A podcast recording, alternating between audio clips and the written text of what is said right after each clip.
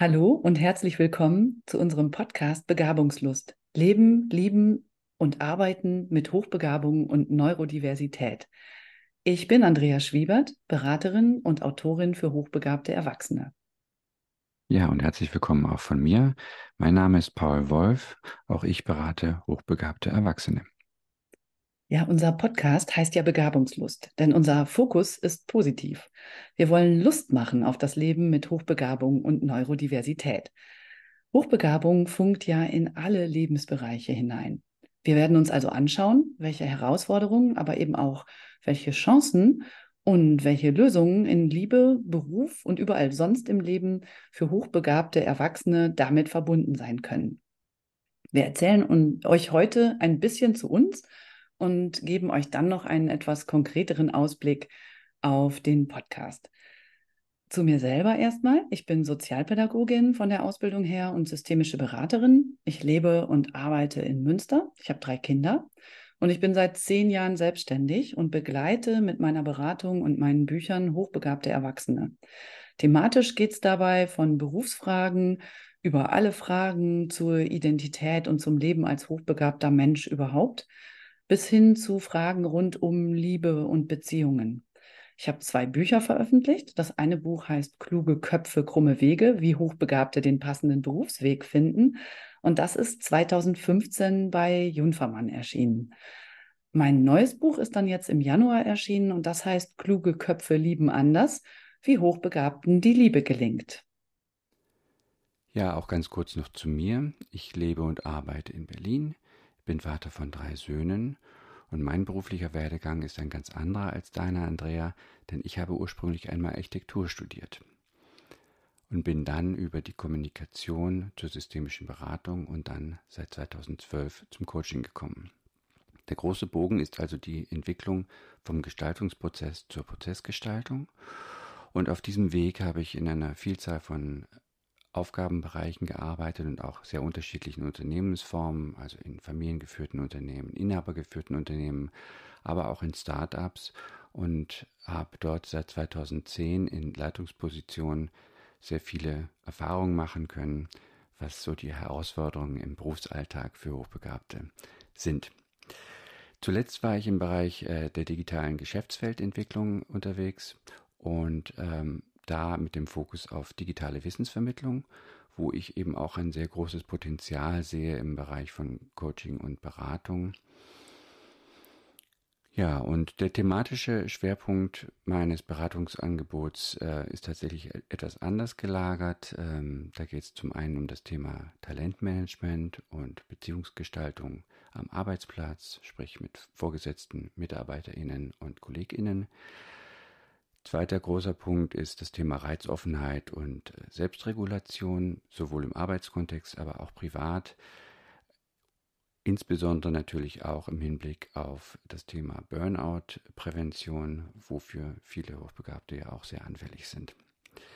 Last but not least ist mir ein ganz besonderes Anliegen das Thema Coming Out, also das heißt, wie können wir als Hochbegabte zu einem gesunden Selbstbewusstsein gelangen und und auch sagen unsere Selbstakzeptanz stärken, um da dann einfach privat wie beruflich sich einfach richtig und wohl zu fühlen.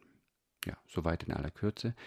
Die Themenschwerpunkte werden wir ja gleich noch im Anschluss etwas vertiefen. Wir beide haben uns ja zusammengetan, Paul, ähm, weil wir beide neben der reinen Beratungsarbeit gerne noch weitere Angebote machen wollen, zum Beispiel auch im Bereich der Online-Wissensvermittlung. Und ähm, genau da starten wir jetzt dann auch tatsächlich mit dem Podcast und weitere Angebote können folgen. Ähm, es passt ganz gut mit uns, finde ich, weil wir beide systemische BeraterInnen sind. Das hat ja auch was mit unserer Beratungshaltung zu tun. Ebenso haben wir auch ein ähnliches Verständnis von Hochbegabung und uns verbindet Sympathie ganz wesentlich. Und zugleich haben wir eben diese unterschiedlichen Vorerfahrungen und Schwerpunkte, die sich aber total gut ergänzen. Deswegen macht das bisher schon viel Spaß und freue ich mich auch auf unsere weitere Kooperation. Ähm, ja, dass wir jetzt mit dem Podcast starten, äh, da sagen wir vielleicht noch mal ein bisschen dazu, was wir da vorhaben. Also anders als in anderen Podcasts zum Thema Hochbegabung werden wir nicht vor allem ExpertInnen interviewen, sondern wir haben uns vorgestellt, dass wir gerne meine beiden Bücher sozusagen zum Leben erwecken wollen, indem wir nämlich hochbegabte Menschen, die ich dafür interviewt hatte und die in den Büchern zitiert werden, als Gäste in den Podcast holen. Das bietet uns also die Chance, Themen aus den Büchern nochmal zu vertiefen und diese sehr spannenden Menschen dann mal etwas ausführlicher zu Wort äh, kommen zu lassen, weil meine Erfahrung ist ja schon, dass mir LeserInnen der Bücher oft widerspiegeln, dass sie gerade diese O-Töne total super fanden und manchmal von O-Ton zu Zitat gesprungen sind halt und beim Lesen, weil sie gerade das so, so toll finden, sich da drin wiederzuerkennen und sich dadurch auch inspiriert fühlen. Und unser Podcast richtet sich einerseits an Hochbegabte selber, ob sie jetzt früh erkannt oder spät erkannt sind erstmal oder noch überlegen, ob sie überhaupt hochbegabt sein könnten, aber auch an deren Umfeld, also sowohl im privaten Bereich Menschen, die näher mit Hochbegabten zu tun haben, als auch beruflich, vielleicht Kolleginnen oder Vorgesetzte. Und nicht zuletzt auch an Fachpersonen, also Therapeutinnen oder Pädagoginnen. Ja, vielleicht möchtest du aber auch noch was dazu sagen, Paul, ähm, was wir so bezwecken mit diesem Podcast aus deiner Sicht. Ja, gerne. Also was mich an dem Format Podcast ähm, einfach fasziniert, also ich habe selbst ja auch in der digitalen Wissensvermittlung schon Berufserfahrung machen können, ist einerseits, ähm, dass es den großen Wissensdurst, äh, den viele Hochbegabte ja in sich tragen, äh, sehr gut bedient und eben auch äh, in in dem Konsumieren oder in dem Rezipieren, in der Auseinandersetzung mit den O-Tönen von anderen, ähm, sich auch selber wiedererkennen an der einen oder anderen Stelle und auch schon in dem ersten Schritt, wenn es da Fragen und Zweifel gibt, ähm, ja, für viel Entlastung sorgt, äh, einfach, dass man merkt, man ist nicht allein mit diesen Fragestellungen mhm. unterwegs. Ähm, ja, genau. Und also die Reichweite ist das eine.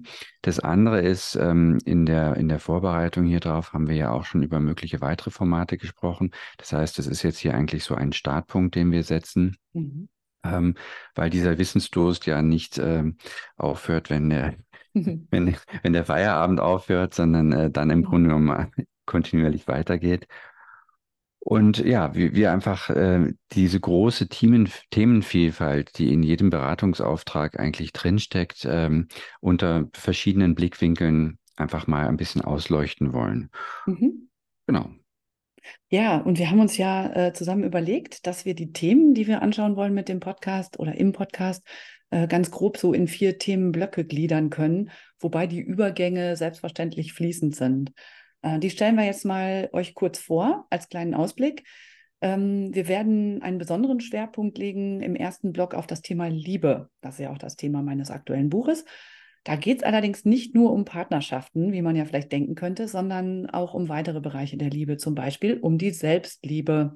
Also die Frage, wie kann ich mich als hochbegabter Mensch eigentlich liebevoll selber oder wohlwollend annehmen wenn ich vielleicht schon oft erlebt habe, dass ich nicht verstanden werde, dass ich nicht positiv gespiegelt werde, dass ich vielleicht sogar Ablehnung erfahre. Dann geht es aber schon auch viel um Beziehungen, aber da wiederum nicht nur um Liebesbeziehungen, sondern auch andere zwischenmenschliche Beziehungen und einfach um diese Frage, wie kann ich mich eigentlich äh, verbunden und nicht einsam fühlen? Denn das ist ja was, was viele Hochbegabte beschreiben, sich mitten unter Menschen einsam zu fühlen. Und es geht um die Frage, wie finden Hochbegabte überhaupt PartnerInnen, mit denen es passt? Ähm, und wenn sie die gefunden haben, wie kann dann so eine Beziehung so laufen, dass alle Beteiligten glücklich damit sind? Und als dritter Bereich im, im, im Feld der Liebe geht es auch um Lebensliebe. Das ist so ein Begriff, den ich jetzt auch im Buch gewählt habe als Gegensatz zur Depression. Depression würde ich als Mangel oder Abwesenheit von Lebensliebe verstehen. Und da ist auch wieder die Frage, welche spezifischen Gründe gibt es eigentlich, warum Hochbegabte ihre Lebensliebe verlieren? Und genauso gibt es vielleicht ja auch spezifische Lösungen und Auswege, die für Hochbegabte gut funktionieren und die gar nicht so das sind, was so der klassische Weg ist, der sonst in der Beratung, Therapie oder Selbsthilfe mhm. beschritten wird. Mhm. Ja, ähm, ich mache mal weiter mit dem zweiten Block. Da geht es dann auch ähm, um das Thema berufliche Erfüllung. In meinem ersten Buch habe ich mich ja vor allen Dingen auch auf diese Frage konzentriert, ähm, wie finden Hochbegabte eigentlich heraus, was sie wirklich tun wollen, äh, wo, wo sie beruflich ihren Platz finden können, ähm, so das auch ihrer Persönlichkeit entspricht. Und das ist immer so mein Fokus. Aber ich finde ganz schön, Paul, dass du das ja eigentlich ergänzt, um weitere Perspektiven. Vielleicht kannst du das auch nochmal darstellen. Ich komme ja ein bisschen auch bedingt durch meine systemische Beratungsausbildung mit Schwerpunkt Unternehmensentwicklung ein bisschen von einer anderen Ecke her. Mich interessiert also, wie kann man als hochbegabter Erwachsener im Unternehmen erfolgreich unterwegs sein. Das heißt, ähm, ich habe einen besonderen Fokus auch auf das Thema Beziehungsgestaltung am Arbeitsplatz mit Vorgesetzten, KollegInnen und MitarbeiterInnen. Und das ist äh, ein, ein ganz wichtiger Teil äh, äh, der Arbeit mit vielen KlientInnen, dass wir sehr genau am Selbstbewusstsein arbeiten und auch die Frage erörtern, wie offen gehe ich eigentlich mit meiner Hochbegabung um. Äh, ein weiterer wichtiger Aspekt äh, in der Arbeit mit den Klienten ist eben die Arbeit an einem gesunden Selbstbewusstsein, was dann eben erst eigentlich ermöglicht, ähm, da auch ein bisschen nachsichtiger mit sich selbst zu sein, aber eben auch mit anderen am Arbeitsplatz und auch privat. Ähm, das ist im Prinzip so ein bisschen die, die, das Gegenstück ähm, zu dem Thema Liebe, wo es ja eher so um die privaten Themen geht. Mhm. Das ist nochmal so eine richtig wichtige Ergänzung, finde ich. Auch ähm, einerseits, wie gehen Hochbegabte so äh, damit um, dass sie am Arbeitsplatz glücklich sind und wie können vielleicht auch andererseits die Unternehmen schauen, ne, dass sie äh, ja, hochbegabungsfreundlich sind, so als ArbeitgeberInnen. Ne? Das ist ja auch nochmal so eine Seite. Naja, und was ich vielleicht noch ergänzen kann, ist, ähm, dass natürlich äh, für viele Hochbegabte das Thema äh, der Passung und, und des, des sich mhm. angenommen fühlens und gesehen werdens ähm, in beiden Bereichen gleichermaßen auf das Selbstverständnis und, und ihre Identität, ihr Identitätsverständnis eigentlich einzahlt. Und das heißt, wenn das eine nicht funktioniert, dann funktioniert es im anderen Bereich oft auch nicht. Das heißt, da gibt es mhm. wirklich eine sehr starke Interdependenz mhm. zwischen diesen beiden Lebensbereichen und da einfach genau zu schauen, wie können wir da sozusagen eine erfolgreiche Bewältigungsstrategie eigentlich äh, mhm. entwickeln, um da gesund zu bleiben oder vielleicht auch ja. gesund zu werden. Ja, ja, genau. Mhm. Ich mache mal weiter mit dem dritten Block. Ähm, den haben wir genannt Hochbegabung und Neurodiversität. Und da stellen wir uns sicherlich zunächst dann erstmal die Frage und werden dann nochmal hinschauen, wie wir überhaupt Hochbegabung verstehen. Und zwar losgelöst von einer reinen Definition über den IQ. Und dann ist es ja so, dass zu Hochbegabung sich oft auch andere Formen der Neurodiversität gesellen. Also sei es Hochsensibilität, nicht selten aber auch ADS bzw. ADHS oder Autismus und die Grenzen sind da ja fließend. Also wie lässt sich das eine Phänomen vom anderen unterscheiden, ist dann so eine Frage. Ne? Wie findet man das überhaupt raus, was es jetzt ist? Und andererseits aber auch, wofür sind denn diese Unterscheidungen und Zuordnungen überhaupt wichtig, jetzt in die ein oder andere Schublade oder wofür auch nicht? Ähm, grundsätzlich ist sicherlich das Ziel, ähm, dass wir auch mit diesem Podcast nochmal verfolgen, neurologische Varianten welcher Art auch immer positiv zu betrachten und zu überlegen, wie lässt sich damit für die einzelne Person und ihr Umfeld möglichst gut leben, ähm, aber eben auch, was braucht es da noch an gesellschaftlichem Umdenken in Richtung von echter Diversität und echter Inklusion, weil ja letzten Endes diese ganzen Neurodivergenzen äh, auch für die Gesellschaft ein Gewinn sein können, weil da ja ganz viele Ressourcen drin stecken. Ja, genau, das wäre das. Und dann haben wir noch einen vierten Bereich. Ja, den vierten Block haben wir überschrieben mit den Worten Reizoffenheit und Selbstregulation. Das schließt im Grunde genommen sehr gut an an das Thema Neurodiversität, weil hier diese beiden Themen oft sehr stark auch ausgeprägt sind. Einerseits ähm, eine, eine hohe Reizoffenheit, andererseits aber auch die Notwendigkeit zu einer Selbstregulation. Ähm, und wir bewegen uns da mit vielen Klientinnen eigentlich auf diesem Spagat zwischen Extraversion und dem Bedürfnis, sozusagen viele intensive Reize auch äh, wahrnehmen zu wollen, verarbeiten zu können. Und mhm. auf der anderen Seite aber auch ähm, die Introvertiertheit und Bedürfnisse nach Rückzug, ähm, die ganz unterschiedliche Ausprägungen haben können. Für den einen äh, ist es noch mehr Intensität, die dann sozusagen erst zur Entspannung führt. Andere machen eben tatsächlich, nehmen sich raus aus dem Kontext und äh, gehen in den Rückzug, um dann neue Kraft und Energie zu schöpfen. Das ist auch ein bisschen, spielt es noch rein in ähm, Suchtthematiken, die auch äh, mhm. wiederkehrend äh, das Thema hier in den Beratungen sind. Ja, und da wollen wir einfach mal äh, unterschiedliche Perspektiven eigentlich ähm, beleuchten und ähm, mhm. einnehmen, auch gemeinsam mit Betroffenen. Ja, so nach dem Motto, wie lässt sich eigentlich mit dieser Reizoffenheit ein guter Umgang finden, so, ne? Das, äh, genau, dass es nicht zu einer ähm, Reduzierung der äh, Wahrnehmung und Empfindung kommt, aber zu einer guten Regulation. Und da gibt es ja ganz unterschiedliche Wege. Ja, und das auch vor allem, dass man so ein bisschen rauskommt aus dieser Idee der Pathologisierung, dass also im Ja, genau. Also jetzt beim, beim, beim Thema ADS zum Beispiel, dass das halt nur medikamentös äh, zu regulieren ist. Das stimmt einfach nicht. Mhm. Ähm, aber man muss eben sehr individuell schauen, was die geeigneten Maßnahmen sind, um da einfach gut mit sich und auch mit Mhm. äh, der Umwelt klarzukommen.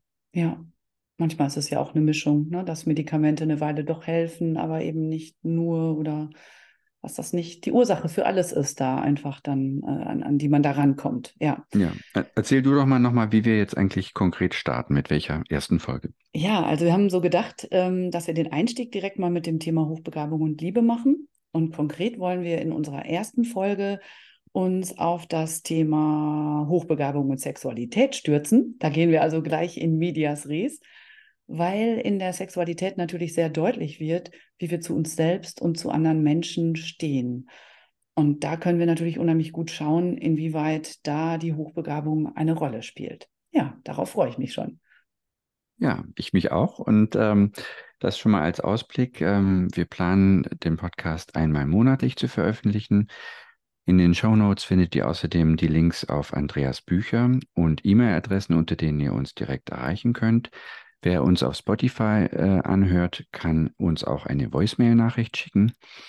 Ja, und ansonsten freuen wir uns ähm, so oder so auf euer Feedback und sagen für heute Tschüss und auf Wiedersehen. Ja, empfehlt uns gerne weiter. Äh, Danke fürs Zuhören und äh, auf Wiederhören. Eine gute Zeit euch. Tschüss. Tschüss.